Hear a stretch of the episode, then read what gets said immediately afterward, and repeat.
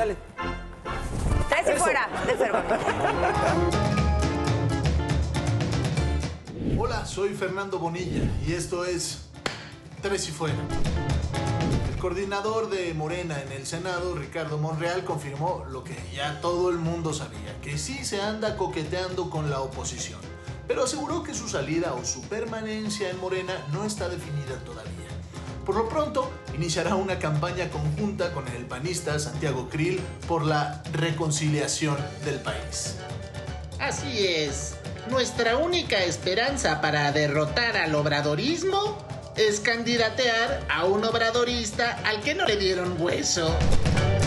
Según varias fuentes periodísticas, Edgar Valdés Villarreal, alias La Barbie, conocido por haber sido uno de los operadores más poderosos de los cárteles de Sinaloa y de los Beltrán Leiva, ya no se encuentra en la cárcel, pese a haber recibido una sentencia de 49 años. Ay, no, pero qué horror. Se los dije, caramba. Les dije que López era narco. Por eso liberó a la Barbie porque son amigos. Son cuatachos del alma. ¡Qué terror!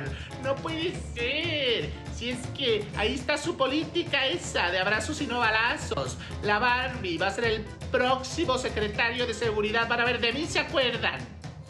A ver, espérense. Sí, la Barbie estaba preso, pero en Estados Unidos.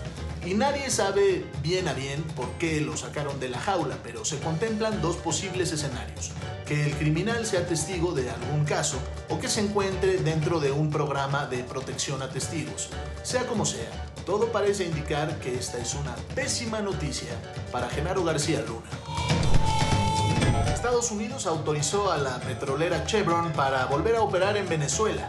Esta es una licencia de seis meses y el gobierno puede revocarla cualquier momento. That's right.